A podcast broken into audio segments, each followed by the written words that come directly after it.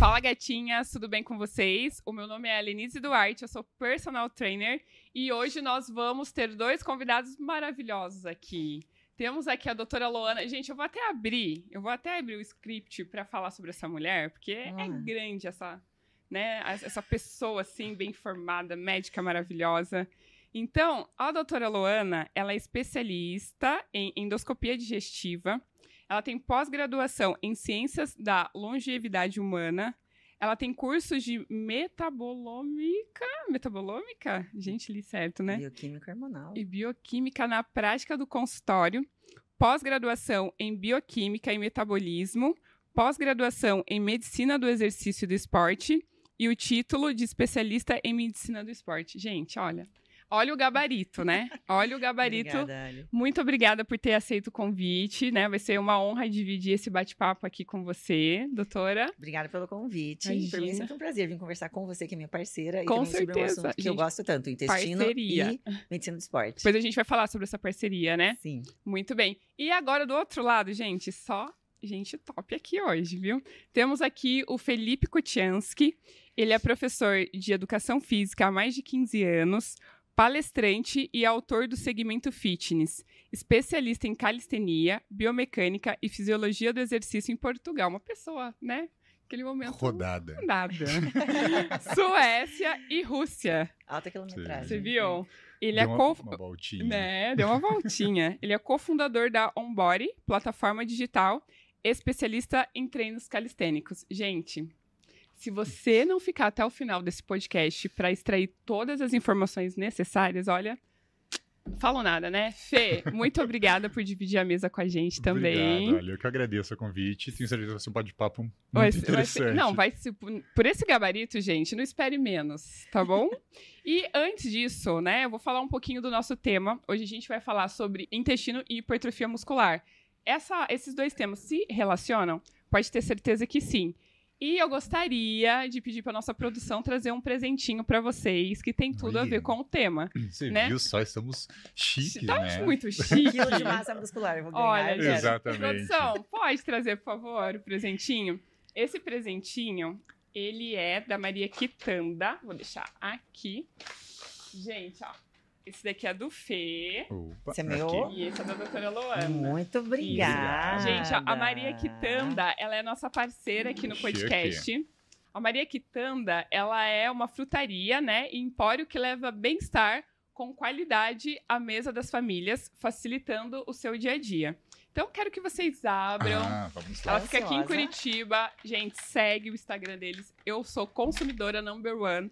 Amo o atendimento. Pertinho da minha casa. Lô, é um atendimento sensacional. Eu prezo muito pelo atendimento, né? Verdade. E, gente, ah, elas, eles são queridos. Surpresa. Ah, meu Deus, Abrindo. adoro, adoro. Olha aqui. Olha, Abobrinha, tem- batata, salsa, cenoura. Não pode. Fê. Não tem tudo a ver com o tema, gente. Já vou fazer, saber o quê? Já vou fazer a Super. minha Olha lá, alface. Alface. Olha, gente, tudo higienizadinho. Olha que Tudo amor. Olha, vou fazer minha quiche com farinha de grão de bico, Olha só. trigo. Muito sucesso, né, gente? Tudo Ó, nas tarde, porçõezinhas, exato. Nossa, tem um monte de lanchinho da tarde. Gente, eu que moro Muito sozinha Adoro. salva minha vida. Porque eu chego lá, tá tudo prontinho. Eu- é, facilita Olha muito a só. vida. Ganhamos gêmeos. Exatamente. Manga, né? amo, Manga. amo manga. Muito gêmeos. Olha só. Gente, uma Muito obrigada, Mariquitanda. muito obrigado. Mariquitanda, Adoro. A gente Obrigada. agradece Ficou o, ótimo. o patrocínio, a contribuição aí, né? E agora vamos para o nosso assunto, que é sobre intestino e hipertrofia muscular. Esse assunto, ele se correlaciona? Então, eu vou começar perguntando pro Fê. Porque, assim, Fê, é muito interessante que é, pensar o que, que é hipertrofia muscular. E, Uhum. às vezes, é uma dúvida dos alunos, porque, principalmente para o público feminino, né? Quando Exato. você fala que, mulheres, vocês precisam ganhar massa muscular, hipertrofiar. Não, mas eu não quero ficar gigante. Já vem aquela ideia, né? Não, não quero ganhar braço, não quero ganhar perna, eu quero ficar slim. Enfim, o que, que é essa hipertrofia? Fala um pouquinho mais para essas mulheres perderem esse medo, né? Sim. Justamente de ganhar massa muscular. Esse é um ponto bem interessante, porque diariamente tem essa, grande barreira. As pessoas, principalmente as mulheres, têm medo da hipertrofia. Né? Elas querem emagrecimento, elas querem perder peso, querem definir. E para a gente entrar no processo de emagrecimento saudável tem que ter um aumento de massa muscular. É ilusório você pensar, ah, eu quero ficar muito rasgada, mas eu não quero nada de músculo. Uhum. Só se você ficar doente. Aí você vai perder peso, vai entrar no processo de sarcopenia e não vai ter a manutenção da massa muscular. Que- e assim, bem que você colocou, quando a gente fala em aumento de massa muscular, a gente não está falando em você virar uma fisiculturista, virar uma bodybuilder. Não. Imagine o corpo que você tem hoje aumentar um pouco, mas, mas assim, muito sutil até a musculatura. Esse aumento já é absurdamente significativo no teu organismo. E óbvio, conforme você vai treinando, você vai mudando o tônus muscular e outros fatores que daí levam a uma estética melhor, vamos- supor assim dizendo, mas o mais importante é, o que é essa hipertrofia que a gente fala? É basicamente você ter o aumento significativo aí do ponto de vista da educação física, da massa muscular, criando uh, um cenário anabólico favorável. Aí se mistura a parte do intestino adequado, Uhum. se mistura a parte nutricional, se mistura hábitos do dia a dia. Hormonal, né? Exato, porque quando a gente fala em hipertrofia, as pessoas pensam uma coisa muito engraçada aqui. Ah, eu não quero crescer muito. Como se hipertrofia muscular fosse a coisa mais simples do universo. Uhum. Hipertrofia é um processo complexo. Nossa, é muito. Muito mais que emagrecimento. Uhum. Exato, porque é um equilíbrio tão sutil. Porque eu sempre brinco é, com os meus clientes e com as minhas clientes que é o corpo ele não quer aumentar a massa muscular. Uhum. O nosso corpo, ele é estruturado geneticamente há milhões de anos para o quê? Preservar a energia e te manter vivo. Então, quando a gente começa um trabalho de hipertrofia ou de emagrecimento, ou até mesmo de performance física, é contra anos evolutivos. Então, ganhar a massa muscular é muito difícil, é muito trabalhoso, mas manter essa massa muscular, Mais aí ainda. que o, o buraco É. fica mais embaixo, que é muito mais difícil. Então, assim, é, o, a hipertrofia que a gente fala em estar aumentando, não é você virar um atleta, não é você ficar com 45 centímetros de braço, não. É você começar a ter ganho significativo de uma maneira muito sutil e diariamente. Você vai vendo, vai observando, até que chega o momento que você percebe, putz, acho que tá legal esse volume muscular. Aí que você começa a fazer a manutenção e etc. E outro ponto que a gente vai até comentar para frente é que tipo de hipertrofia muscular que Sim. você quer. Sim. Uhum. Que também, ah, eu faço calistenia, mas eu quero ter o, o corpo igual do meu amigo da musculação.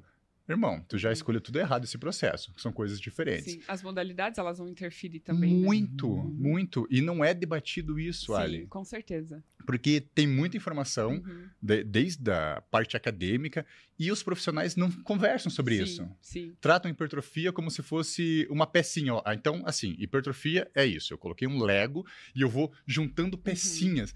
Não é um buffet. Eu sempre Uhum. brincava isso na, na musculação. Você não chega num lugar e escolhe. Ó, eu quero aumentar só essa partezinha do ombro aqui, sabe aquele risquinho, mas hum, meu peitoral já tá ótimo, já tá com aquela curva, não quero mexer. Não é assim que funciona. Não é um buffet que você vai escolhendo o que você quer colocar no prato.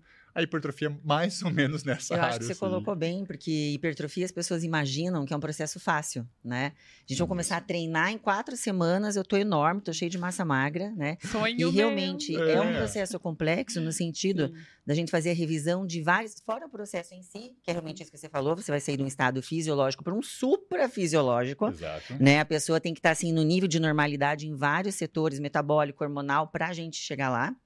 E não é essa coisa rápida. Então, quando a gente começa a revisar, pelo, primeiro é o entendimento da alimentação, né? Que daí vai Uhum. chegar na minha parte do intestino. Sim. Então, homem já não. Homem, se você falar, ah, você pode comer a mais. Ai, que alegria, vou comer. Mulher já é uma questão que já é, é, quase a maioria que eu atendo, pelo menos que pela questão intestinal, porque pelos sintomas do intestino, pelo carboidrato que distende, então elas já são meio carbofóbicas. Então, a gente já tem uma restrição de dieta ali, né? Então, eu começo já revisando isso, revisando essa questão alimentar, revisando a questão metabólica, que- revisão hormonal, né? Uma menina que toma um anticoncepcional via oral, aquilo ali sequestra a testosterona dela, esse HBG aumenta. E daí até tá com a dieta correta, até tá com um personal bom, mas ela não vai ter o resultado esperado. Então, assim, o checklist que a gente tem para hipertrofia é muito É grande. gigantesco. E eu vivo escutando, né? Você com certeza também, que está ali em contato direto com, o- com o seu cliente, a questão de eu não hipertrofiei como eu queria. Uhum. E daí a pessoa acha que ela tem que usar um anabolizante, ela acha que ela tem que usar alguma, alguma outra substância ergogênica, porque ela não fez o básico, Uhum. né? Então a gente consegue ganho de 4, 5 quilos de massa magra num ciclo com uma hipertrofia saudável, checando tudo isso, né? Checando o estilo de vida que está afetando a testosterona desse menino, fazendo todo esse pool de avaliação. Então realmente não é fácil, mas com uma equipe a gente consegue realmente bons resultados sem ter que evoluir para outras situações que possam trazer danos para a saúde. Mas é isso que você falou, não é tão assim. E, e É. a pessoa pode parar em qualquer momento, né? Ah, eu tô ficando grande. Para, faz bio, É. tá acompanhando, tá controlando. Então não é uma coisa que parece, ai, nossa, estufei, tô cheio de massa magra e não gostei do resultado. E eu gostei que você colocou isso sobre que tá muito, entre aspas, em moda, que o anabolizante virou o novo Tilenol, Uhum. né?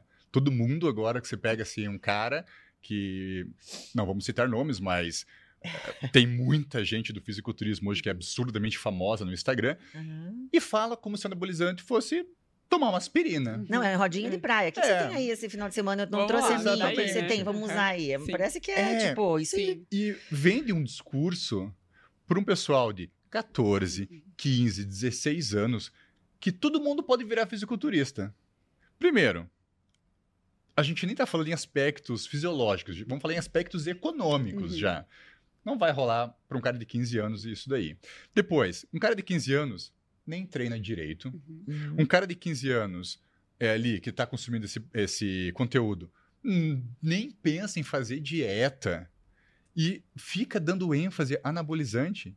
Aí você pega a elite do fisiculturismo hoje, que você observa o que que é um treinamento, observa o que que é uma dieta regrada. E Uhum. regrada não quer dizer saudável. É, tá? claro. A gente Sim, tá fazendo sim. uma dieta para É, a gente pode fim. dizer que Uhum. hipertrofia e é, de tipo de fisiculturista, né, né, que é uma profissão, É Exato. você, você tá, tá um pouco afastado né? Exato. de saúde, né? Tá um pouco afastado de saúde. é. É. Vamos Exatamente. separar esse break, né? Exato, e é uma coisa muito importante separar essa coisa do esporte e saúde, que a gente tem muito no Brasil impregnado, isso que, ai, é, eu escuto dos meus pais, ainda, ah, porque o esporte é bom, porque ele é saudável. Não, não é. Quando você coloca o esporte de alto rendimento, a gente pega um discurso lá do Brasil, da década de 70, que vendia essa ideia Uhum. de que o esporte era saúde. Estava errado naquele momento? Naquele momento não, por quê? Porque não se pesquisava tanto sobre isso. Uhum. Hoje a gente sabe que o esporte de alto rendimento ele vai trazer sequelas Sim. cedo ou tarde. Não vamos ser ingênuos falando, não, maluco lá, alta performance, você vê altos jogadores, grandes é, atletas do futebol, por exemplo, que param de jogar, entra num processo de obesidade super rápida. Uhum. Por quê? Porque não tem um destreinamento adequado, não tem todo um acompanhamento. Não é assim, ah, sou de alto rendimento, parei hoje. Olha como são hoje os, os fisiculturistas das antigas. Tem uma galera que tá inteira, o pessoal fica muito é, comparando Arnold Schwarzenegger. Pô, mas o Uhum. cara tá bem, não sei o quê. Cara, exceções do, do esporte. Sim. A grande maioria. É, as Foi pessoas- operado cardíaco. é o, próprio Rony, né? Rony É, mas assim. Pela ainda tá questão vivo. de. Sim. Ainda tá Ah, que a equipe que acompanha ele é fantástica, É, né? e- Tem equipe desde E 14 tem, é, anos. e tem muito dinheiro para isso. Sim. Mas você pega. Investe muito. Eu gosto muito, né, do, de acompanhar, e acompanhei por muito tempo o Ronnie Coleman, que é um E sim, grande que é o maior, né? Exato, mas. Olha a qualidade de vida que ele tem hoje. Ok, conquistou os títulos, etc. Mas olha como ele levou o corpo ao extremo. E eu acho que Uhum. hoje as pessoas ficam olhando esse tipo de cenário e se motivando de uma maneira um pouco distorcida, Uhum. principalmente sobre hipertrofia. Ah, porque eu quero ficar é freak, quero ficar muito grande. Ah, vocês não sabem o que é ser muito grande, o que precisa Sim. fazer para chegar para ser O muito preço para grande. pagar. Exato. É, e na verdade a gente vê a questão né, das- dos meninos, é, essa questão do esporte, se a pessoa optou por isso e ela tá bem amparada, ela tem uma equipe, ok, né? Sim. Agora, vamos conversar desses meninos, e como você falou, dos 15 aos 19, até as, as meninas não vão muito, né, pra essa questão de anabol, mas os meninos. Então, você pensa que é uma idade em que o hormônio tá perfeito, né? Então, se você tiver um treino bem direcionado, se você tiver uma alimentação, acontece. É. Então, a gente não pode trocar, né? Sim. Passar é, carro na frente de... Não dá, porque realmente tem uma, uma sequência a seguir e tem bom resultado. Então, essa ideia de que usa isso e que é fácil, e o pior, que não tem nenhum efeito colateral, né? Porque eu já recebi muitos meninos comentando, ah, eu não sabia que isso atingia meu fígado, ah, eu não sabia que isso aqui atingia meu eixo, ah, eu não sabia. Pois é, É. né? Então tem essas questões que às vezes a pessoa usa sozinho por indicação, ou por uma moda, ou por uma influência, e realmente não tem noção da consequência, porque é diferente você acompanhar uma pessoa visual, tô vendo ela lá na tela, tô Sim. vendo ela lá saindo. Não, eu tô vendo os exames dela.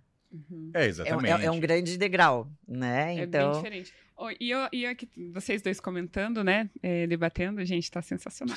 E eu, eu estava aqui pensando na questão que você puxou sobre as meninas elas terem dificuldades da questão do carboidrato, né? Uhum. Da, da comida, principalmente também de ficar grande, elas têm muito medo, né? Uhum. É, existem uma grande maioria que elas, não, eu quero ficar mais slim.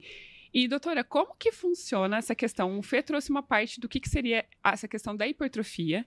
Uhum. E ainda é um assunto que nem todas as mulheres procuram sobre a questão do intestino. O que eu percebo assim, ó, as minhas alunas, elas têm o acompanhamento personal, têm o acompanhamento nutricionista. Uhum. Mas essa terceira vertente, qual que é a importância, né? E eu quero e é justamente isso que eu quero que você diga, porque às vezes ela não Uhum. está conseguindo chegar onde ela quer, né? A nível de estético mesmo do Uhum. corpo, porque a, a- mulher ela, é- ela é assim, né? Ela fala assim, não, eu quero saúde. Por trás desse saúde, Uhum. não, mas a saúde dela é ter um abdômen definido, a saúde Exato. dela é estar com o bumbum durinho, a saúde. Então, assim, para conseguir esses níveis estéticos, né? Porque a Uhum. mulher ela mascara. Sim, o que, que você quer? Ah, eu quero saúde, hipertrofia. né? Mas que tipo de hipertrofia? Depois de algumas semanas, não. Isso. Eu quero poder colocar um biquíni e me sentir bem. Sim, basicamente é isso. é você poderia ter me basicamente. falado isso antes, que a gente. A Né? estratégia seria melhor, Sim, entende? Do treinamento, sim. por exemplo. Uhum. Com certeza. Então, eu queria que você falasse um pouquinho sobre o teu trabalho, né? Como Uhum. essa, essa, eu falo que é os três juntos ali, profissional de educação física, nutricionista, e você como médica, né, do esporte Uhum. e também médica que é gastro, né, Uhum. gastrointestinal, pode auxiliar ou ajudar muito nessa questão da- do aumento de massa muscular. Então, olha, eu aca acaba drenando, né? Uhum. Porque eu sou, eu sou uma amostra viciada, né? Acaba drenando gente com problema gastrointestinal, né? Então, as meninas vêm com problema gastrointestinal, obstipação ou diarreia, e a gente vai fazer investigação. Essas meninas, elas têm doença celíaca de longa data, têm doença de Crohn, retocolite, que dificulta a absorção de proteína. A menina que tem SIBO, que é o supercrescimento de bactéria em nível do intestino delgado, então ela tá fazendo uma hipertrofia, mas ela come o carboidrato, ela distende, ela estufa, então ela não vai comer aquele carboidrato, ela corta, né? Uhum. Então, as questões intestinais, a gente faz uma revisão de ver qual que é a situação intestinal, porque todas elas que vêm, aliás, hoje, qualquer pessoa que entra no consultório, todo mundo está começando ou está num programa de, de performance, né? Uhum. É muito difícil. As pessoas, ah, não tenho personal, não, não vou na academia. Então, as pessoas que me procuram já têm e elas sempre reclamam. Eu realmente não tenho resultado na hipertrofia, doutor, eu tento, tento, tento, não consigo. Então, sempre vai ter uma desculpa, né? Ou eu nutro que não é bom, ou é o personal que O não é que não bom, tá legal. ou eu não sirvo para hipertrofia. Então, elas realmente têm uma questão de uma frustração em relação ao processo de hipertrofia. E daí cabe a gente identificar, porque se veja, o intestino é o único órgão que faz a absorção do nutriente. Nossas células todas estão ali à mercê do nutriente chegar para executar a função, né? Responder um estímulo de treino, Uhum. e um estímulo hormonal, enfim. Então, essa questão alimentar é uma das primeiras que a gente faz a checagem, né? Porque realmente tem essas questões desabsortivas, e se você está desabsortivo, você nunca vai chegar no processo de hipertrofia. Uhum. Aí, isso é a minha parte de gastro, olhar isso, né? Tanto as questões orgânicas, doença de Crohn, retocolite, quanto as doenças de microbiota, que também afetam as, as questões das alergias, as sensibilidades alimentares. Aí, é, eu trouxe num outro podcast que eu convidei a Ali, eu Uhum. hoje esqueci. Mas depois, se quiser, eu te mando a foto para você colocar. Eu Uhum. tenho meninas entre 20 e 30 anos que têm de 6 a 8 quilos de massa magra, déficit. Caraca. É porque é desabsortivo desde que quase se conhece como gente. Tem queixa Uhum. desde criança. E isso é muito doido, pensando, porque. Primeiro que as pessoas não buscam esse tipo de acompanhamento. Sim. Muito raro. Sim. E levam muito do processo que eu chamaria de o senso comum do fitness, que é a pessoa não busca um acompanhamento nutricional, muito menos da medicina, Uhum. e faz um cálculo baseado em Google de consumo de proteína, Pois então. fica socando whey protein para dentro, que não está absorvendo, obviamente, porque tem Uhum. vários problemas, e está trazendo um- uma cachoeira de processos inflamatórios e etc., que a pessoa daí pensa, hum, não estou comendo o suficiente, ou o treino não está legal, e, e ela não consegue identificar porque ela está causando todo esse processo, Uhum. esse Ela é a problema causa. inicial. Inclusive, dietas hiperproteicas, nesses casos de doenças intestinais, é ruim, né? Quando a gente tem aumento Uhum. da permeabilidade intestinal, que tem rachaduras no intestino e começam a passar substâncias que não deveriam, deveriam de passar na luz do intestino e ir embora, né? Na nossa parede intestinal, ele só passa diotripeptídeo. Uhum. 600 Dalton, o pezinho que passa ali. Então, quando a gente abre isso, aumenta a permeabilidade nessas doenças inflamatórias, começa a passar resto proteico maior, que aciona o teu sistema imune. Então, isso quem é predisposto geneticamente para uma doença autoimune não é nada legal, não é nada Sim. interessante. A gente tem alteração do pH, tem um monte de outras situações que a gente tem que ter um equilíbrio na dieta. E, e você deve ter visto muito, a Ali também, as pessoas acham que hipertrofiar é aumentar um tiquinho a, a proteína. Nossa, eu aumentei minha proteína, agora tô tomando dois shakes durante o dia. Exato. Gente, cadê o carboidrato? Uhum.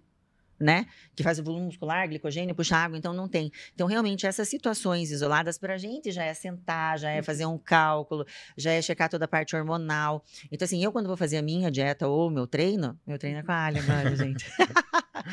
então, a gente não faz sozinho, é cada um na sua especialidade. Então, imagina uma pessoa que vai fazer da cabeça o que viu do amigo ou o que viu de uma, uma história. Não tem. Então, tem que estar uma, uma dieta muito, né? Um plano alimentar muito bem planejado para hipertrofia. E as pessoas realmente têm dificuldade, sabe? Cuidado com aquilo que você deseja. As Uhum. pessoas chegam, ah, eu sempre quis comer muito. É. Aí na segunda semana Sonho. liga, doutora, eu tô empurrando com o cabo da vassoura. pois então, né? Tem que ter aquele aporte, tem que ter aquele volume pra gente chegar lá, pra sair daquilo que a gente começou no começo, do, su- do, do, do fisiológico pro super. Você vai construir massa Sim. né? Então tá, tem que chegar o alimento. Aí vê se essa parte toda tua absortiva tá legal. Você imagina uma menina que tá constipada, ela vai no banheiro a cada seis, sete dias, você colocar esse volume alimentar. O e mulher é assim, aumentou um pouquinho a barriga, É. ela te liga. Né? Por isso que eu tenho a bio bem de justo para ela ver que realmente não é essa questão que tá pegando. Porque é, o intestino é uma mangueira, né? Fê? Imagina ali uma mangueirinha. Você tá comendo 20 ml, joga 2 litros, pá, distende. Uhum. A pessoa, nossa, eu engordei, parei com a dieta porque é horrível. Eu falei para nutricionista, eu não queria comer carboidrato, agora que tem carboidrato eu tô ficando gorda. Vai ver lá na bio. Não é isso, mas o volume intestinal aumenta, volume de gases aumenta, volume de evacuação. Então, são todas fazem parte do processo de hipertrofia. Então, isso que eu falo da complexidade, que você vai ter que explicar desde lá de cima, né, até tudo que vai acontecer, porque pra gente, apesar de ser básico ser o nosso dia a dia, pra menina, principalmente, eu acho que o homem não, não tem tanto essa sensação, né? Ah, é que o homem. Isso que eu ia fazer um, um, um link que eu acho muito interessante, que todas essas informações que a gente conversa aqui Uhum. parecem meio óbvias. Uhum. Parece, mas Sim. pra pessoa não é. Mas vamos pegar e fazer uma retrospectiva das mídias sociais. Uhum.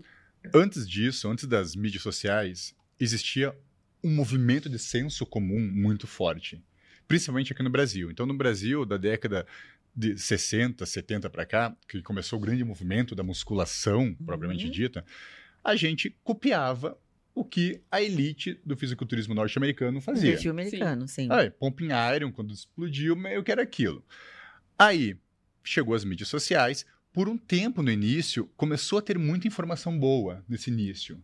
De conversas, de debates Uhum. sobre o que é uma, uma, uma dieta adequada, o que que é um treino seguro e eficiente, como que a medicina pode fazer esse bem bolado com a educação física. Não que hoje isso, assim, as pessoas pensam que ah, é, as multidisciplinas se ajudam. Mais ou menos, Uhum. assim, vamos ser bem realistas. O mercado, na prática, ainda é muito. Tem Né? alguns profissionais que são muito legais. me lembro de falar uma coisa, queria pontuar isso depois. É, que faz uma, um- faz uma junção, mas, ah, eles sabem, a educação física, ela se enfraquece, eu diria assim, dessa, dessa forma, porque a gente ainda briga entre os profissionais. Sim. Não, não tem grande ajuda, assim. E daí, desse momento, de, do começo das mídias para cá, até a atualidade, teve o surgimento de muitos especialistas de várias coisas. Especialistas pessoas que não são formadas. né? Inclusive, Exato. especialista em emagrecimento, você deve ter muito Isso. médico. Essa especialidade não é reconhecida pelo Conselho Federal de Exato. Medicina. E né? aí começou o quê? A difundir um senso comum de uma maneira muito assustadora. O carboidrato é isso, por exemplo, você não pode comer carboidrato à noite. E, Hum. nin- e as pessoas pararam de Tá, consumir daí a pessoa que vai treinar de jejum eh, de manhã não quer, porque não se sente bem com o volume gástrico. Exato. Carbo à noite não pode, né? Não pode carbo à no... É. não come o carbo à noite, Sim. tá lá, né? Já acorda com fome, vai treinar em jejum. Café, não café, cafezinho. Café. Aquele bulletproof é ótimo. Aquele Aquilo ali pra hipertrofia. não vamos falar marcas, mas de, pô, aquele café lá. Aquele bomba. café. É, tá, filho. Vai lá, Sim. paga 300 reais naquele treco e Sim. vai, toma lá. Soca a intensidade e daí o Windows reseta no meio do negócio lá. Ai, acho que eu peguei muito peso. Dando um exemplo, É. eu já escutei isso. o problema que eu vejo também é o seguinte: que as minhas meninas, as minhas meninas, elas já têm um déficit muito grande de massa magra. Uhum. Então, eu não posso é, arriscar nesse processo em que a gente começa, que eu chamo de uma hipertrofia compensatória, de recuperar. Hipertrofia saudável, que não é, ah, eu vou ganhar massa magra para ficar hipertrofiada. Não, você vai entrar, pra, você vai ganhar massa magra para entrar no normal. Exato. Porque a massa magra é a tua defesa, é a tua proteção, ela tem uma reserva, ela funciona como uma glândula endócrina, ela vai cuidar dos teus ossos. Então, se uma menina tá com déficit com 25 anos, de 6 quilos de massa magra, como é que ela tá com 40? Ela escova o cabelo? É. Ela corre, ela tá na cadeira de roda, ela levanta do sofá.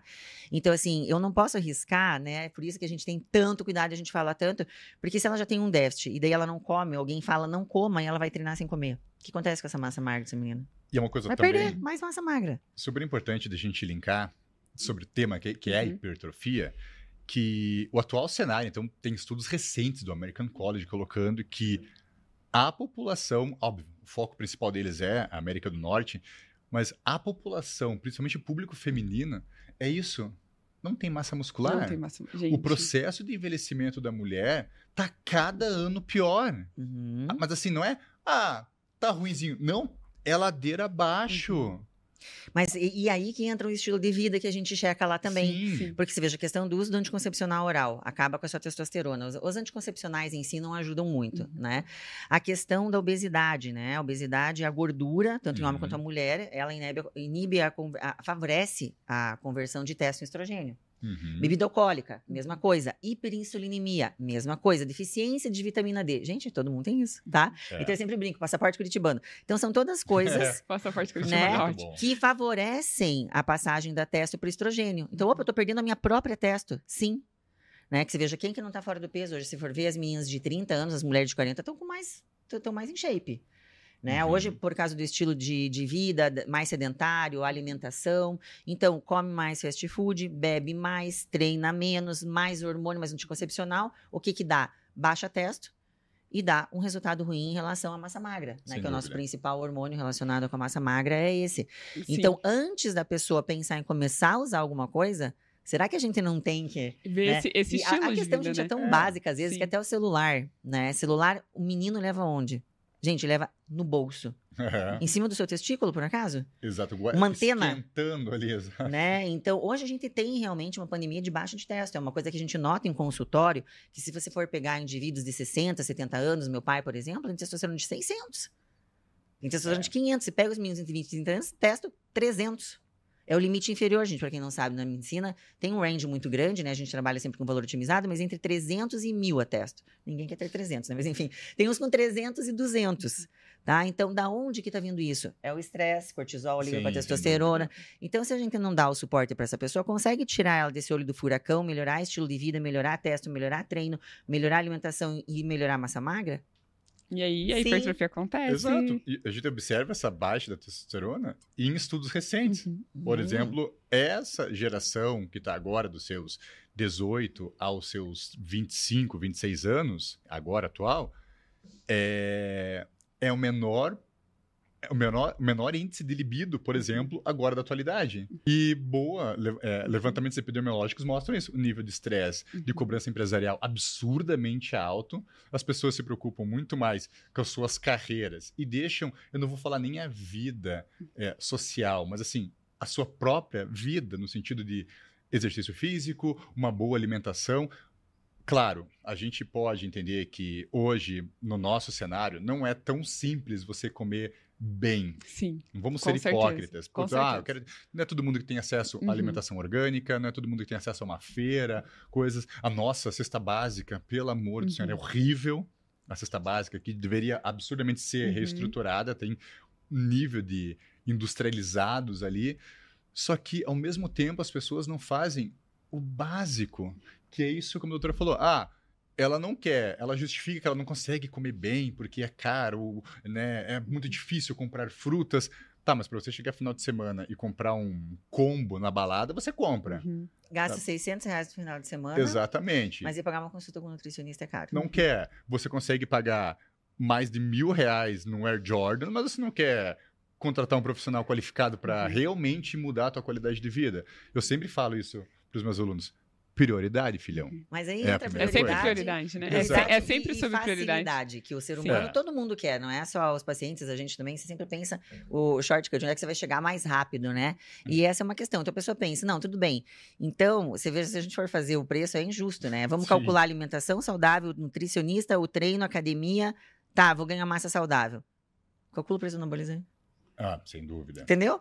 Então, assim, é a facilidade, é a tentação, né? E quero gastar em outras coisas. Então, vou, vou fazer um, um micro projeto aqui que parece que tem um resultado melhor Uhum. e vou nessa, né? Só que daí lá na frente tem que estar consciente dessas questões É, que e pagam. assim, é, não tem como ser hipócrita. Hoje a gente pega e fala sobre anabolizantes. Aham. realmente é jogar gasolina no fogo. Mas, entre aspas, por quê?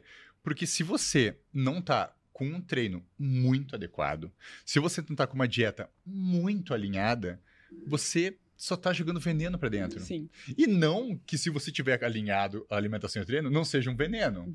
ok? Uhum. Mas as pessoas têm uma ilusão, e exatamente como a doutora colocou, o imediatismo Pra ontem, né? é Pra para ontem. ontem, ele te cega sobre vários processos que seriam assim, várias travas de segurança que você vai tirando e você assume, entre aspas, um risco.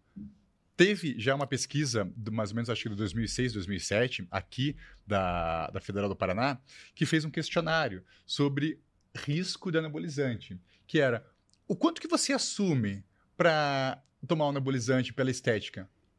A maioria absurdamente alta aceitava o risco. Uhum. Ah, porque eu aceito correr um certo risco lá na frente para estar com o shape legal no verão. É meio uma, uma entrevista que eu vi, era um questionário também com atletas de Olimpíada. Aham. Se você usasse um recurso que te desse uma vantagem em cima do seu coleguinha, você usaria para ganhar? Sim, a maioria. É, teve agora, faz pouco tempo, teve uma entrevista com alguns atletas da elite do fisiculturismo, mas a, a categoria aberta, o freak mesmo, Uhum. o grande, que eles colo- colocam, não é nem colocariam, eles colocam a vida em risco pelo troféu. Porque não tem como você ficar com volume muscular daquele tamanho Naturalmente, sem. Não, e assim, sem assumir riscos. Sim. E não é um risco de, ah, vou ter um problema cardíaco. Não, a gente tá falando em morte Sim. mesmo, é isso. Sim. A gente teve histórias de fisiculturistas que morreram durante voos. Uhum. O cara teve lá um aneurisma no meio do negócio e não tinha o que fazer. É, É, aumenta isso. glóbulos vermelhos, aumenta a pressão, detox hepático acabou, imunidade, Exato. Vai questão, tudo ladeira abaixo. né, várias infecções é, não, não é, da, da idade, né, não propícias da idade, né, Uhum. infecção renal, infecção pulmonar em final de, de, de preparo, são todas essas questões da imunidade que o cortisol é afetado também, né. Agora, eu não, não trabalho, Fê, eu não trabalho com essa questão de, de anabolização, Aham. né, a gente trabalha em hormonização, que é trazer esse equilíbrio se falta, porque até uns 25, 25 35, 40 anos, nem precisa, Sim, né. sem dúvida. Então, são essas questões do estilo de vida que a gente trabalha mesmo é, e otimiza isso para a pessoa. Porque, como você falou, o anabolizante ele é um vento para quem já está pedalando a favor. É. Mais ou menos É, assim. Só dá uma Porque é óbvio né? que traz um ganho, mas esse meu público, ele não quer isso. Sim, né? é, Ele quer realmente entrar na sim. saúde. Quer, tem meninas, né? Uhum. Síndrome da mulher atleta, que já tem osteopenia, e daí a gente cuidar dessa questão da massa, que realmente comem Uhum. o, o volume de treino é muito grande, e Uhum. às vezes come menos e também tá desabsortivo, porque tem a síndrome do, do- do intestino do atleta, Uhum. né? Que são aqueles, não sei se vocês já viram em competição, que às É- vezes a é, pessoa é, não consegue nem segurar, número dois, Ah, sim, na sim. pista. Aham. E segue o baile. Isso é o intestino, o intestino do atleta, né? Então, pelo trauma, principalmente em corredores, né? Que o intestino ele é um órgão meio soltinho, né? Uhum. Então ele fica ali, eh, ele tem um trauma, tem uma isquemia, porque o sangue está indo todo para outro lugar. Então essa isquemia faz várias alterações ali de microbiota e tudo. Tem um preparo que a gente faz para isso. E mas é- essas questões hoje é, não trabalho com isso daí justo por isso, porque o paciente que vem para mim, ele tá tão Tá procurando. depletado, ele tá Sim, é tão uma lá para trás que é a saúde que ele vem buscar. Uhum. E a gente trabalha com o pessoal de 40 a 55, daí no recreativo, né? Quero fazer uma Uhum. musculação, pô, tô bem de Uhum. vida, financeiro, tô com tempo, meus filhos agora estão tudo estabilizado. Eu queria vir treinar com o personal três vezes na semana e queria brincar um pouquinho com o meu corpo, queria um, um ganho de massa. Né? Então, dentro do limite, dentro do saudável, o que, que faltou que a gente pode otimizar, o que, que ele perdeu nesse tempo que foi buscar a vida profissional para a gente trazer para ele, né? E se a gente pensar nessa questão do treino, Fê, é, fala um pouquinho sobre o treino de hipertrofia, né? Aham. Quantas vezes eu tenho que treinar? Quais os melhores tipos de treino, qual a duração.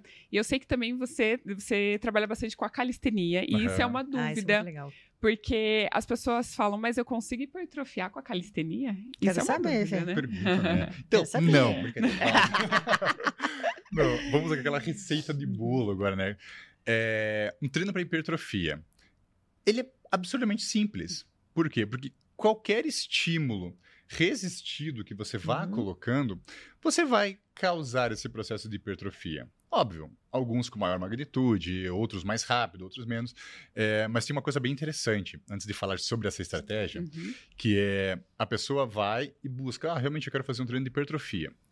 E ela quer, na segunda semana, já ficar tirando circunferência. Ah, porque eu aumentei, não sei o quê.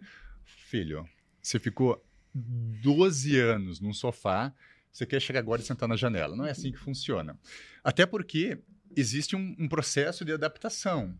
Não é da noite para o dia que o teu corpo vai ter grandes alterações morfológicas. Por quê? Porque, ele, vamos supor, você foi lá e começou na primeira semana a fazer um treino estimulando um cenário mais anabólico, com a dieta, é, trabalhando ali o volume, com a intensidade. Só que o teu organismo, ele pensa naquelas primeiras semanas, ah, aconteceu alguma coisa que a Ali tá fazendo esse tipo de estímulo. Porque o corpo, eu sempre brinco com, com o pessoal que me segue, é, ele não sabe o que está tá acontecendo. Ele só vai responder, né? Ele só responde aos estímulos. Sim. Ele não sabe se você está no box de crossfit, ele não sabe se está na musculação. Não Você sabe tá só contar a série. Fazendo Não 10 ou sabe. 15 10, 12 ou 15, repetições. Exato. Ele não sabe tudo, tudo isso. Ele responde aos estímulos. Uma coisa bem interessante, né? De curiosidade. A gente tem muito uma, uma cultura da- dos números aqui no Brasil. Uhum. Ah, 3 de 10, parece. A gente chama de cabala do fitness. É 3 de 10 e 90 Tem graus. número cabalístico, né? Tem Tudo que fazer isso. 15, não era 15. Não, mas, É. gente, pode ser 12. Não E- fiz um a mais numa perna. Exatamente, vou ficar torto ali. Não. E o músculo, ele não conta. Ele responde ao tempo sobre tensão. Uhum. O que acontece? Então, isso vem lá da União Soviética, que eles testavam os segundos sobre tempo sobre tensão. E mais ou menos dos 20 aos 30 segundos ficavam entre 10 e 12. Só que você pensa, é muito chato você ir para academia e ficar um, dois, três, contando. Uhum. Então, os norte-americanos padronizaram nos seus treinamentos essa ideia da contagem. Uhum. Ah, os russos fizeram a coisa ali do, do tempo, dá mais ou menos entre 10 e 12 e vão manter isso. E óbvio, ficou mais prático. Essa que é a grande ideia. Só que a União Soviética era muito mais voltada à performance e os norte-americanos têm que tirar o chapéu nesse ponto para os dois lados, que eles deixaram mais acessível à grande população normal, vamos Uhum. por assim. Só que daí criou-se muito essa cabala dos 3 de 10 de hipertrofia, 4 de 12 define. Uhum. Já viu? É, é quase o número assim, você está fazendo 3 de 15, não, não é 3 de hipertrofia. 15 emagrece. Hipertrofia é 12, 10, 8. Exatamente. É 3 e 10. Você fez 11. Ih, rapaz, acabou com a hipertrofia. Não, Não. é assim que funciona. Então, o que que seria um treino para hipertrofia? É um treino que você, de alguma forma, agora eu vou entrar numa coisa meio nerd, que fica um pouco estranho para quem está falando. Depende do tipo de treino. Uhum. Por quê? Porque se você vai para musculação ou para o levantamento de peso, que pode ser o crossfit, Uhum. até mesmo um funcional ali. Crossfit, ó. é verdade, só no crossfit cro- agora. Tô defendendo a bandeirinha. você tem uma predominância de estímulos tensionais. O que, que é isso? É que você vai ter todo aquele processo que o professor já te falou de microlesão, supercompensação, Uhum. aquele beabá bem tranquilo que funciona e tá legal, Uhum. ok? Agora, se você vai para calistenia, por exemplo, a gente não tem um número tão grande de microlesões.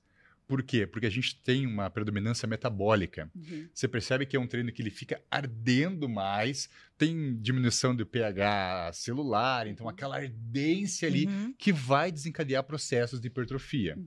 Mas o tipo de hipertrofia que você tem com um treino mais tensional é normalmente o que se chama de uma hipertrofia mais sarcoplasmática.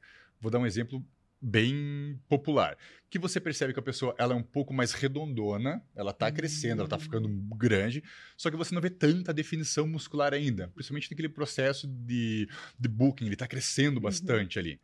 A calistenia ou treinos mais predominante metabólico, porque não existe assim, metabolismo e o tensional. Eles estão juntos, Eles estão juntos, só que daí predomina. você pega um pouco mais e Sim. pega o outro. O metabólico, que seria mais pro, voltado para o tipo de treinos calistênicos, você tem uma hipertrofia, obviamente, você percebe que está crescendo, mas a gente chama de uma hipertrofia mais miofibrilar, Uhum. que é você observa o corpo mais denso. O que que é denso? Mas Ele- qualidade muscular, é, a qualidade. Ele tá grande, mas ele não tá enorme e ele tá definido ao mesmo tempo. né? Eu E diria que é o Cauã Raymond, né? É, o Cauã tem um Cauã. corpo... Ele Grazi tá com o corpo definido, Grazi ele não tá com o Massafera. corpo A Grazi, a. Grazi, a Grazi. Grazi é um exemplo que falam muito. É. É, Você fala, ó, não é uma, vamos dizer assim, ó, uma não, não vai ficar feio, então você vai ficar igual a Grazi, A tá Grazi. bom? Grazi tá bom. é, a Grazi, Grazi, né? a Grazi Massafera, e daí tinha aquela, esqueci o nome da ex do Belo, ah, não, atual do Belo, né? A Não, mas Graciane é, Barbosa. hipertrofia. Essa daí é. Aí você, não, os vou dois dar- exemplos, dando um dois exemplos exemplos, extremos. É. Que você pega uma que puxa muito ferro Uhum. e a outra que trabalha com, com o peso corporal, numa- Uhum. de um- como, como carga Isso, de que tá trabalho. mais sequinha, mais crocante, Exato. mais fibradinha, né? Então- Uma coisa mais mais feminina. Exato. Ah, tem pessoas que gostam de uma musculatura, é, até sim. porque tem mulheres que têm uma estrutura corporal diferente. A gente não tem também como padronizar, putz, ah, uma mulher que tem um- o, o tórax um pouco mais largo, etc. Óbvio, vai depender de, de como foi o, o aspecto genético dela. Mas normalmente a calistenia ou os treinos metabólicos deixam o que a gente chama de um corpo mais slim Uhum. é um corpo mais fino, mesmo com hipertrofia. E como que você estrutura essa parte de treino, né? Que agora vem aquele momento ouro, assim, que as pessoas pegam e ficam ali parando para anotar. É, vou falar sobre, vou ser aquele cara bem formal, né? O que, que o American College coloca? É, boa parte dos estudos apontam que se você vai e faz o básico, o básico, o que, que é o básico do básico? É você no- ir no mínimo três vezes por semana, ali de, de 30 a 40 minutos, que eu acho ótimo. Você, galera que fica Sim. mais de uma hora, eu já fico, dá. eu fico Deus. entediado no treino. Uhum. Acho que 45, 50 tá Exato. Ótimo. Ali dos seus 30 a 40, com intensidade moderada até. Não falando assim, nem sub, mas não, não, moderado. Isso já é mais do que suficiente para você causar um processo de hipertrofia. Isso da parte do treinamento. Sim. Aí Uhum. entram aspectos nutricionais para conseguir criar e usar esse estímulo dos gerar- metabólicos hormonais Exato. e intestinais. Isso. exato para gerar hipertrofia. Sim. Mas o que que os estudos recentes, assim, o que recentes eu digo há um ano e meio atrás, principalmente estudos canadenses e europeus. Os americanos eles defendem muito essa linha do American College, eles não gostam de alterar muito. Eles já baixam um pouco a regra. Eles querem o quê? Que você fique menos tempo treinando. E o que que é menos tempo? Você já tem resultado significativo de 10, 15 a 20 minutos de treino. Só que qual que é o problema disso? Cara, daí. Volume não combina com intensidade. Uhum. É, você vê a grande maioria das pessoas se lesionando em treinamento Exato. quando tentam combinar esses dois fatores. Você não consegue ficar muito tempo numa intensidade elevada Uhum. com grande volume. O teu corpo ele vai falhar e é aí que vem todo o pepino. E daí vai a ideia de que nem todo mundo, infelizmente, o que é errado, treina com personal. Né? Exato. Porque você treinar sozinho, fazer uma manutenção, você fazer um treino bem metabólico Dificilmente mesmo. você vai se lesionar. Isso, tá agora mais vou fazer um treino de hipertrofia sozinho. Eu, eu, lá, eu lá na clínica, eu tenho sempre realmente a parceria com o personal. Qual é o nome do seu personal? Vamos falar com o personal. Traz Uhum. aqui no grupo, porque a gente vai acompanhar. Vamos ver tudo junto, porque realmente a pessoa também tem essa ideia. Exato. E até né? Eu essa vou- eu periodização, vou, né? Vou sozinho. Como fazer essa periodização, né? É, e tem um detalhe daí, falando sobre esse estudo eh, canadense europeu, nessa nova diretriz.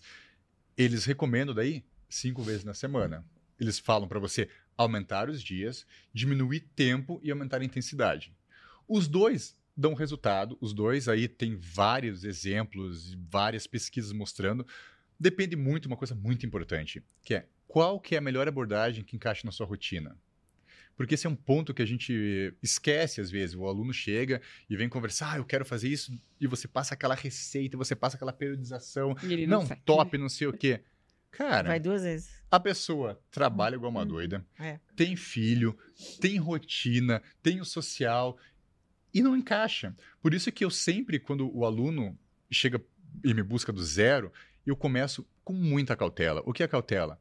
Não estou zoando, assim. Eu começo a passar treinos de cinco minutos na Uhum. rotina. E a galera fica muito pé da vida comigo. Pô, cinco minutos tá me tirando? Tô contratando você para passar. Cara, acredita.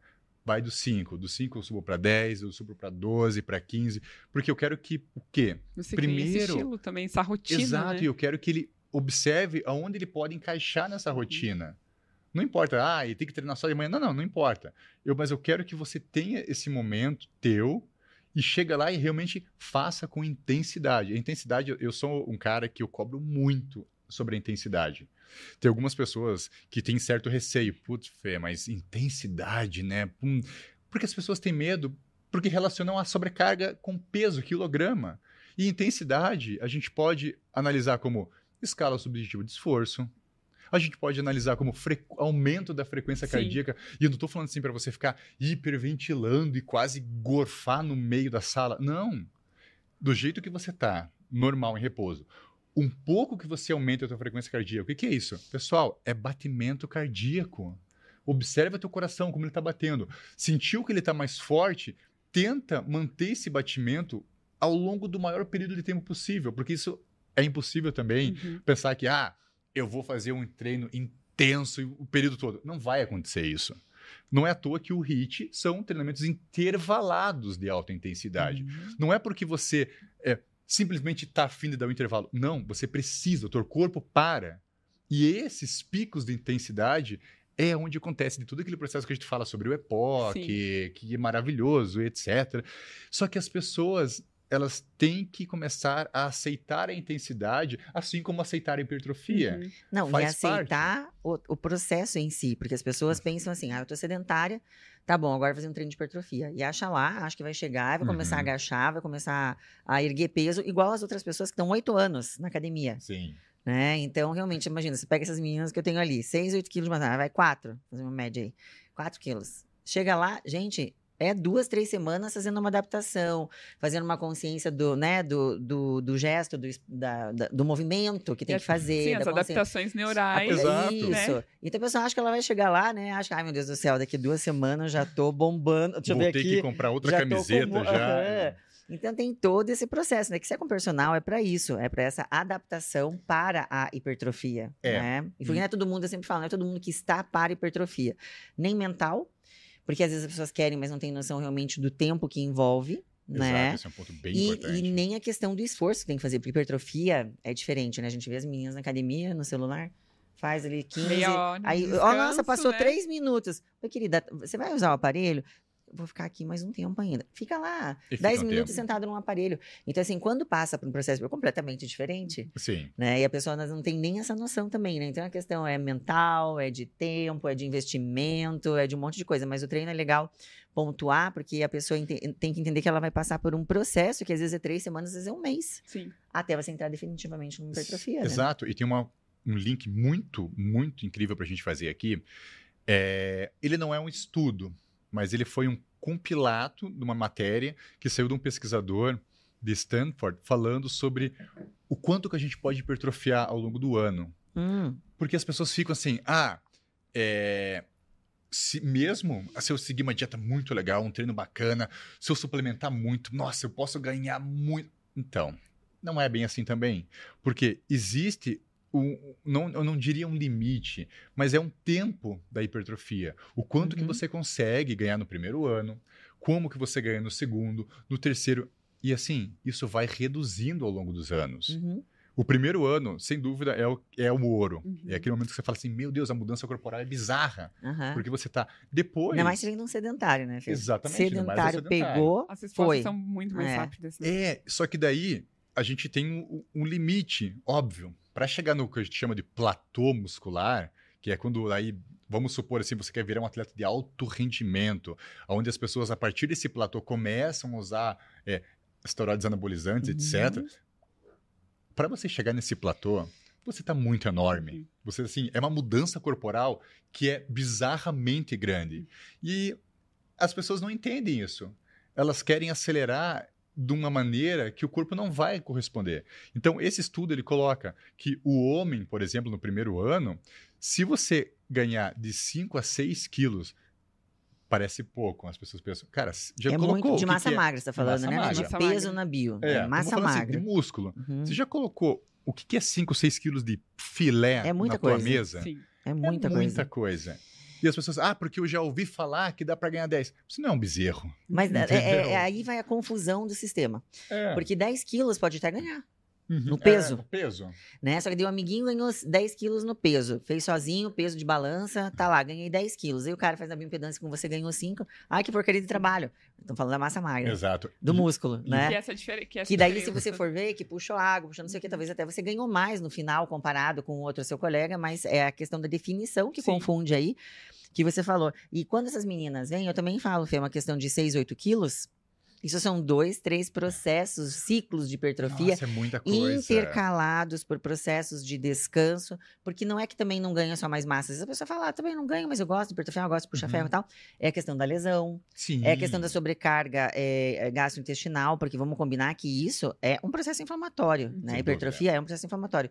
Tanto pela grande quantidade de alimento, às vezes pelo tipo de alimento, que não é todo mundo que usa carboidrato complexo, usa, Uhum. né? Faz do lixo sim. e dia sujeira, não sei o que Isso lá. se colocar alimentação. Se você colocar o treino, o treino ele é É inflamatório. inflamatório. É. É, então, a hipertrofia, ela é inflamatória, né? Então, essas questões todas pra gente levar... Ai, tem gente que chega e fala assim, eu tô hipertrofiando. Quanto tempo? Três anos. Não tá, gente, porque tu não sabe o que é hipertrofia, amigo. não sabe. Quem realmente passa por um processo de hipertrofia, é isso. As meninas a gente leva seis a oito semanas, os meninos 10 a 12 semanas e finalizou. Exato. Finalizou, desce, mas não mantém o peso, mantém, trabalha essa massa magra, né? Ou faz ali um, um cut, alguma coisa, vai dando qualidade para depois subir de novo. Porque realmente essa constância que as pessoas, essa ideia que as pessoas têm, ah, eu tô hipertrofiando um ano, dois anos. Isso não é, É, hipertrofia e, na exato. verdade, tem risco de lesão nesse processo Não é à aí. toa que na educação física é muito famoso um professor da União Soviética, Alex com certeza já ouviu falar, Aham, sim. que é, é o pai da periodização. Sim, sim. As pessoas ficam, ah, mas pra que, que tem que periodizar? Uhum. Pra eu tô você, gostando, tô achando é. legal. Só que num, num, num, num pedaço ali, ele faz realmente um platô. Não é esse platô que você falou, mas É. o platô, ele, tipo, está feio, Cara, não vai É, mais. e assim, as pessoas acham mesmo que pra você aumentar a massa muscular é socar intensidade, socar peso o ano inteiro. Cara, não vai dar certo. Enfim, você já tentou levar uma dieta de hipertrofia o ano inteiro? É impossível. Não rola, não rola, é não rola. Uma hora você já tá aqui, ó, shake, enjoa, cheiro, gosto, Não, sabor, troca E, Fê, 10 e as- marcas. E as, não tem- pessoas, elas têm, eu vejo que elas têm dificuldades, às vezes, na questão do descanso, né? As pessoas não Descanso, respeitam o né? descanso. Não Eu- respeita, é Essa verdade. semana eu fiz um treino pesado. E daí falei, hoje, quinta-feira, é o dia do meu descanso. Eu só, no máximo, porque eu gosto de me exercitar, eu vou dar uma caminhada de leve, tranquilinha, porque não respeita essa questão do descanso. E para hipertrofiar, a gente precisa disso, né? É importante também falar sobre Muito. isso. Exato. Até porque eu sempre gosto de comentar que é no descanso que a mágica acontece. Uhum. Uhum. A- Assim, não é na hora do puxando peso, não é na hora que você tá correndo, na Eu hora até que você tá. falo que ele quebra, né? Ele na hora Uhum. está catabolizando. Você vai Exato. anabolizar à noite, descansando no dia. Perfeito. E, meu, olha, o que tem de estudo apontando sobre a importância do sono. Sono. Muito. E é um. Reparo ponto muscular. que as pessoas negligenciam de um jeito Sim. absurdo. Ah, porque eu tô numa uma vida muito corrida, eu Uhum. durmo 5, 6 horas. Primeiro que você, a probabilidade de você ter problemas cardíacos, filho, você tá já com o pé na cova, já começa por aí. e também, ah, e tem aquela pessoa que também, ah, eu durmo muito, eu adoro dormir. Também é perigoso, porque o nosso corpo, como a gente falou no início, ele é uma, uma balança muito chata.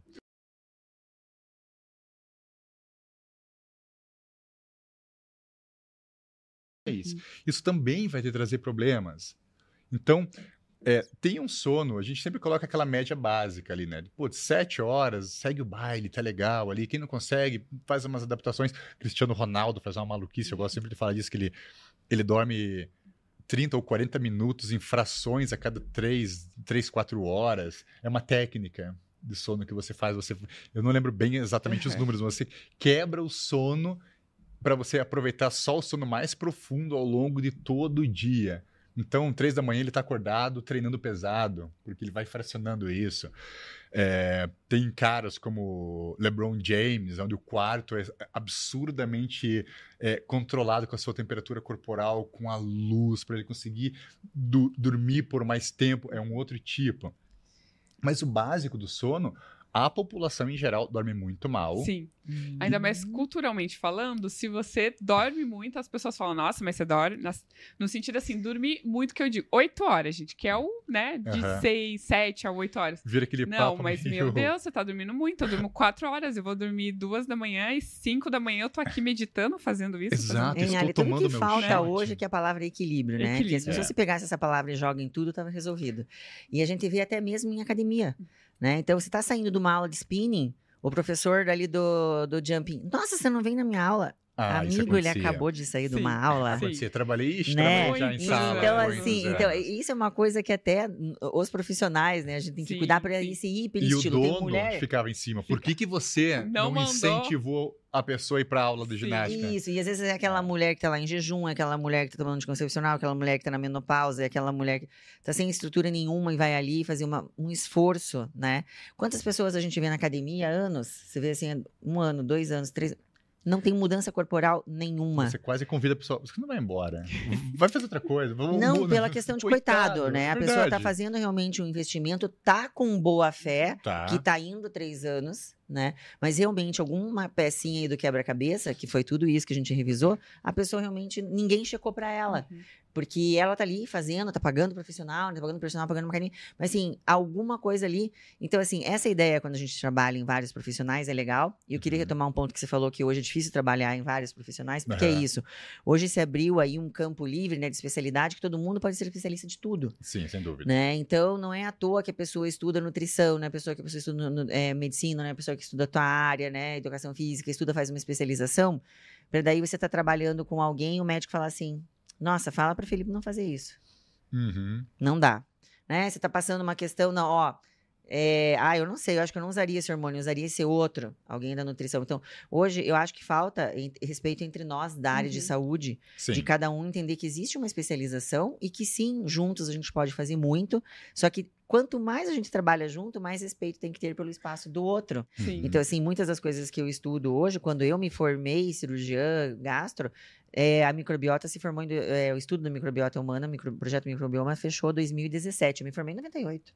Uhum. Então tem que ir atrás, tem que estudar, tem que correr, Exato. sim, fazer outras especializações, assim, todas as áreas. Hoje, medicina esportiva e esporte, nutrição esportiva, parte de treino, meu, se você for puxar 10 anos atrás, é quase um salto Ah, quântico. Não, exatamente. A gente tá falando é de muito rápido essa evolução, né? É. Muito rápido. Questão de suplementação. há 10 anos atrás da educação física, a gente tá falando como fosse a idade média. Sim. É meio que é isso. Sim. Um exemplo, hoje. Então, os profissionais que não acompanham, infelizmente, atrapalham nosso Não, serviço. E, e qual que é o problema que eu acho hoje? Até. Pensa eu com a gestante, gente. É, imagina, a gestante, ela infarto, pegou É realmente. cada É, você infarto gosta. Ela pegou a pérola, sabe? Né? Porque gestante é tudo assim, eu quero pintar cabelo. Não pinta. Não, mas não faz mal, mas não pinta, porque se der problema, vai ser a pintura. Eu quero cortar a unha Exatamente. mais, mais curto. Não corta, mantém igual, Ah, mas eu entendeu? quero Não, Não. caminha, fica parado. Isso. Não, é, exato. Esse é um exemplo, né? né? Mas falando sobre esse- essa questão da, da educação mesmo, do ensino ao longo da área, do- de toda a área da saúde, Uhum. eu acho que hoje, assim, minha opinião, a Ali sabe, eu vivo muito nessa parte acadêmica, eu gosto muito de ler, convivo com pessoas da Uhum. parte acadêmica. A galera que está entrando agora na área é de uma superficialidade que é assustadora. É. É assustador do nível de. Até mesmo eu conversei, conversei com uma amiga recentemente que quis é, uma pós-graduação. e Eu, sou um pouco mais conservador nisso. Falou, ah, busca instituições mais sólidas, Uhum. né? Quem são os profissionais Sim. que estão envolvidos? Ah, não, eu vou pela fama, eu vou pelo influenciador. E as pessoas, cada vez, isso que eu estou dizendo, pessoas agora não é nem o cliente, é o profissional. E tem umas pós-graduações que a gente não paga mensalidade, a gente paga o ticket, porque é um show, né? Ex- Exatamente. É uma, é uma assim, estrela, então. como que o Mac me libera um negócio desse? Eu fico pensando. Por quê? Porque é muito raso. Muito raso. E não assim, não é prepotência. Acho que não é só na tua área, Fê, é generalizado. É que a- conversei com um professor, que Ali conhece, que foi meu sócio num- numa empresa, que ele falou que teve que tirar o pé na disciplina. Por quê? Porque a coordenação chegou e falou: ó, tá muito pesado o Uhum. tema, os alunos não estão acompanhando. acompanha. E falei assim, E mas um- isso é pós-graduação. disciplina básica, né? É disciplina básica. Básica.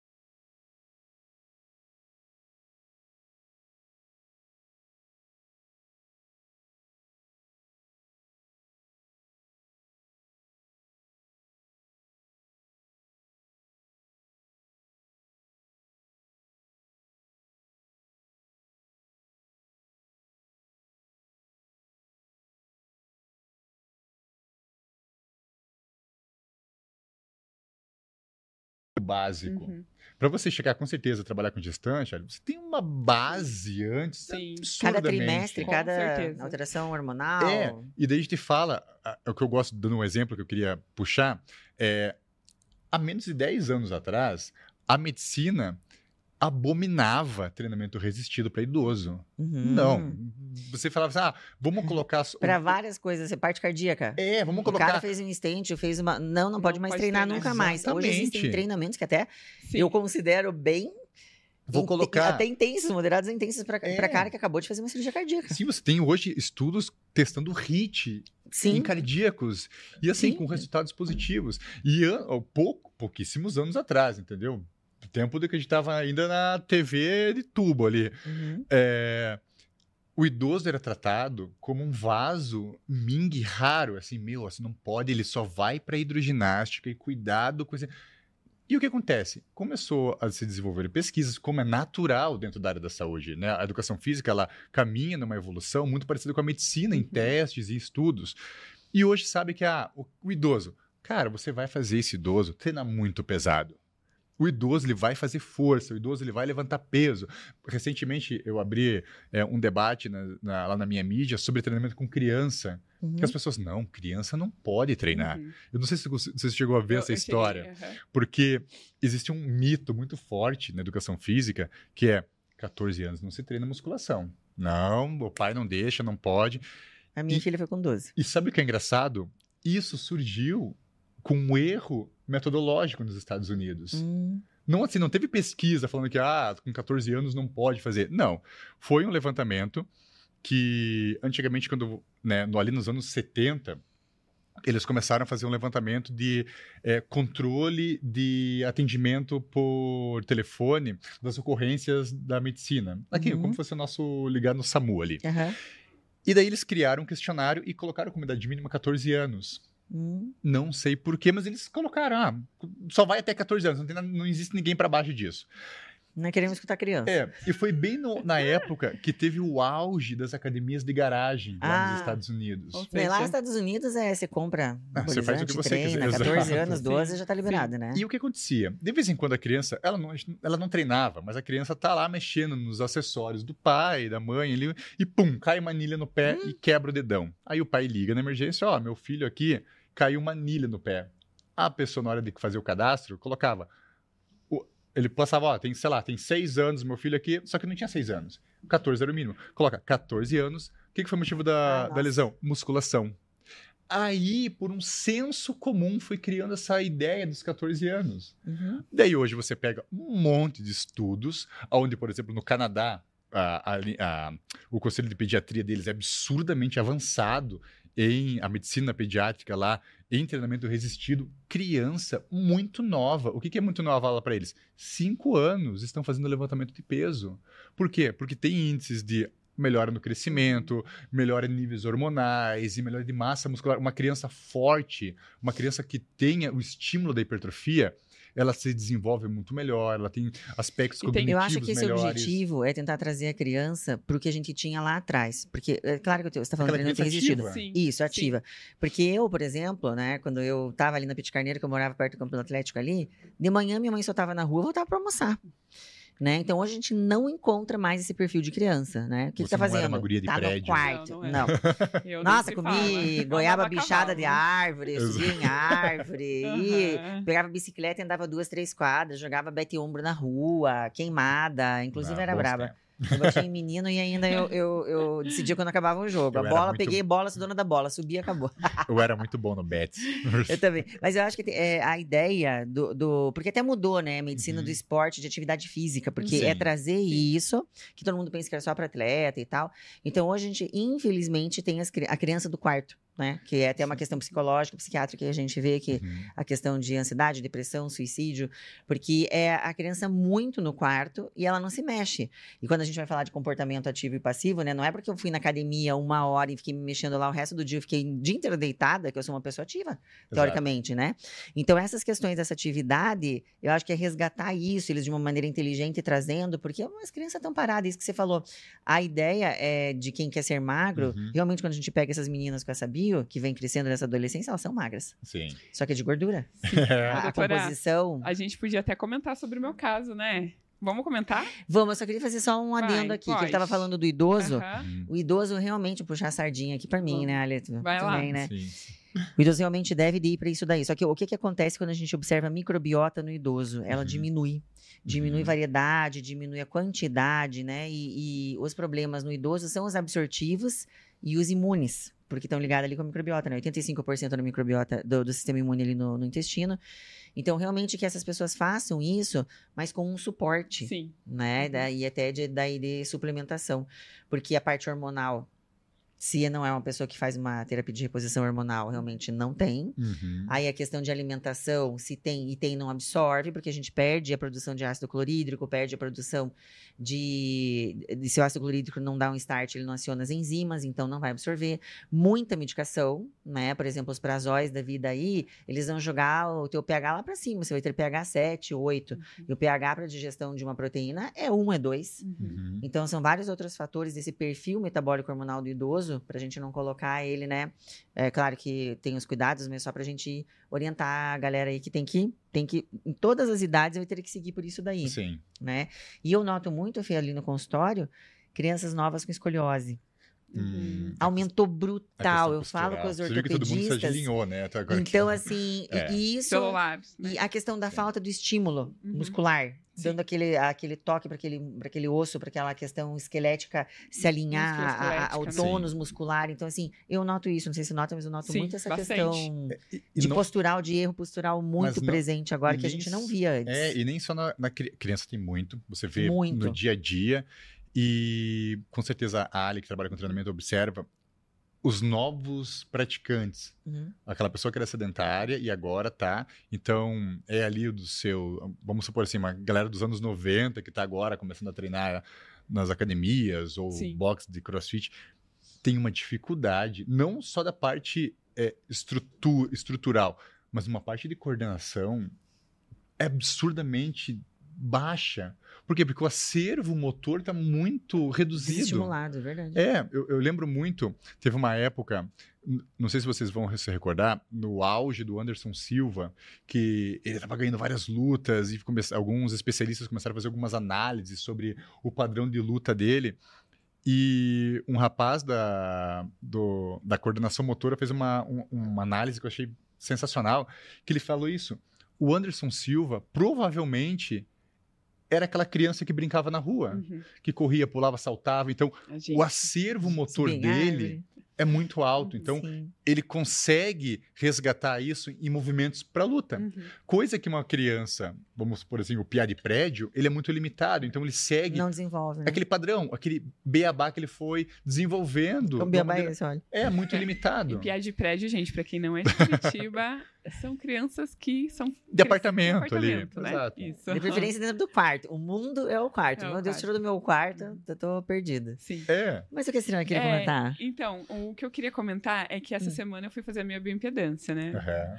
E tá aí, boa a minha né, tá- da Tá boa. e, e tá, Tá, tu tudo, tá tudo dentro do normal. Daí eu falei assim pra doutora Luana, mas eu não quero ser uma pessoa normal. Quero ser Ah. extraordinária. Não, e eu falei pra ela que a normalidade hoje Aham. não é bem vista, né? Sim. Se você pegar os Uhum. parâmetros da bio e você tiver com a tua massa magra no 100, se Uhum. tiver a tua gordura no 100 ou pra menos, é quando a gente saía à noite, não era nem balada, não posso falar isso que não, é, não era balada, né? Então, quando a gente saía lá atrás, os meninos eram normais, longilíneo. As Uhum. meninas eram normais, né? Brasileira, pouco peito, um pouco mais de bumbum e tal. Então, assim, hoje ninguém quer o normal. Daí a gente fala, mas o normal, você tá saudável, você tá É, bem? Ah, não, não quero. Eu quero massa magra otimizada, de preferência já com pele na hipertrofia, gordura lá no mínimo, e o que isso arrisca, né, para muitas meninas, quando a gente não tem a gordura, que daí se assemelha à síndrome da mulher atleta, que daí também não menstrua, Uhum. daí elas Uhum. começam a usar hormônio sintético, enfim, uma outra confusão. Mas assim, tem o período do normal, mas dentro do normal tá no otimizado, que é isso que ela quer, entendeu? Ah. Ela quer o máximo de massa magra sem entrar na hipertrofia, o mínimo de gordura sem comprometer a saúde. Exatamente. Ela, ela não quer ficar. normal, Ela quer assustar. Eu quero a Grazi o Massa. Fera. É isso. Corpo, graça, massa Mas Você já assusta com a sua postura, amiga? Você já é. a- Gente, esse papo tá maravilhoso, não tá, gente? Muitas informações, mas a gente tá caminhando pro final já. Ah, agora que eu ia jogar uma bomba no meio pra gente Agora. puxar e ia falar. E a pessoal agora que tá querendo tudo fazer redução, de Redução. estômago? Ah, não, pare. Nem Não, entra nessa começa. área que deixa, a microbiota ó. ficou louca. Ficou louca, A né? microbiota Ó, já começou a vai- ferver. Gente, vai ter que ter outro podcast, né? Porque, Vai gente, isso é uma, é- podcast, é uma né? alteração anatômica irreversível, em alguns Uhum. casos de cirurgia, de algumas, né? E que a gente nunca mais, porque se veja o intestino, meu Deus, a natureza é linda, a anatomia é linda, né? Se veja que entra o ar, daí tem alguns lugares do intestino que não tem ar. Então, os bichinhos, eles são proporcionais a essa situação. Quantos anos? Então, milhões aqui de anos tem bichos que, bons que não querem ar. Aí você pega, pega uma alça do intestino, joga pra lá, coloca na boca do estômago que vai ter um monte de ar. Pô, o bichinho ele Exato. morreu. Sim. E era aquele que fazia bem pra você. Então, realmente, a microbiota de um paciente bariátrico, ela não é mais normal. A gente faz Uhum. modulações, né, tratamentos, mas é, infelizmente, é uma microbiota que ela sofreu um- um- E- uma alteração anatômica. E tem aumentado muito. Pessoas que nem precisam fazer esse tipo de Uhum. procedimento, É. que você tem que perder alguns quilos ali na balança para fazer a cirurgia. A pessoa consegue perder ótima com treino e dieta e daí faz a Faz cirurgia. cirurgia. Gente, outro podcast, não Outro- vai ter que ter. Outra, eu, eu segurei um monte de coisa aqui, ó. Veio até aqui agora, voltou, vo- imagino. foi, voltou. Não, tem situações boas e indicadas, mas é, tem muita coisa antes. Mas Tem, sim. Agora sim, se, se as gatinhas e gatinhos que estão assistindo quiserem encontrar vocês, né? Pode falar, Fê, onde encontra, fala o teu Instagram, fala, divulga um pouquinho Ok. do teu trabalho, né? Muito obrigado. Uhum. Vamos lá. O meu Instagram tá como Fefo Kutiansky. O sobrenome não é dos mais simples, mas é como se Nossa, você escolheu um sobrenome para não ser achado. Um Vai aparecer pra aqui em algum lugar da achado. É, tela. ou, ou o contrário, você tenta colocar o Kutia, bom, Já já, aparece mostra, assim. Só você lá. Só eu. Fefo Kutiansky. E lá, eu Você sempre disse tô... ucraniano? Polonês? É uma mistura de ucraniano com russo. Ah, tá. Ucraniano Difícil. com russo. O meu é Ryoko, o meu é ucraniano. É ucraniano? Uhum. Gente, o meu é É. mais português do arte. Ah, mas eu tenho o Tavares também ali. Né? Eu tenho o Tavares. Então, lá no meu Instagram eu tô falando sobre não só sobre calistenia, sobre musculação. Adoro ficar causando umas polêmicas nos Uhum. stories. Às vezes recebo uns Acompanhe. haters lá, mas faz parte do processo. Hater faz parte do E- processo, igual hipertrofia, barriga inchada. Exato, exato. Então, quem tiver dúvidas, mandem lá, respondo com o maior carinho. Às vezes demoram, porque tem É um volume significativo ali, mas respondo todo mundo com o maior carinho, com a maior paciência e estou lá para ajudar. Muito obrigada. Doutora, onde te encontrar?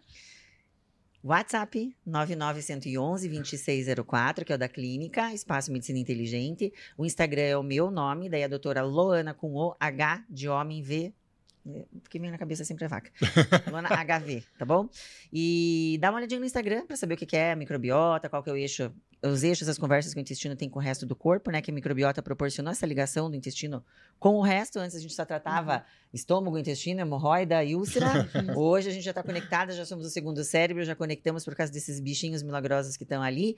E existe o eixo intestino músculo esquelético, né? Intestino microbiota músculo esquelético. Existe o intestino de atleta, então quem tiver dúvida também pode ligar ou pode consultar. Isso. E se você gostou desse conteúdo, não esqueça de curtir, comentar e compartilhar para que o YouTube e todos os outros canais façam com que essa informação chegue ao maior número de pessoas.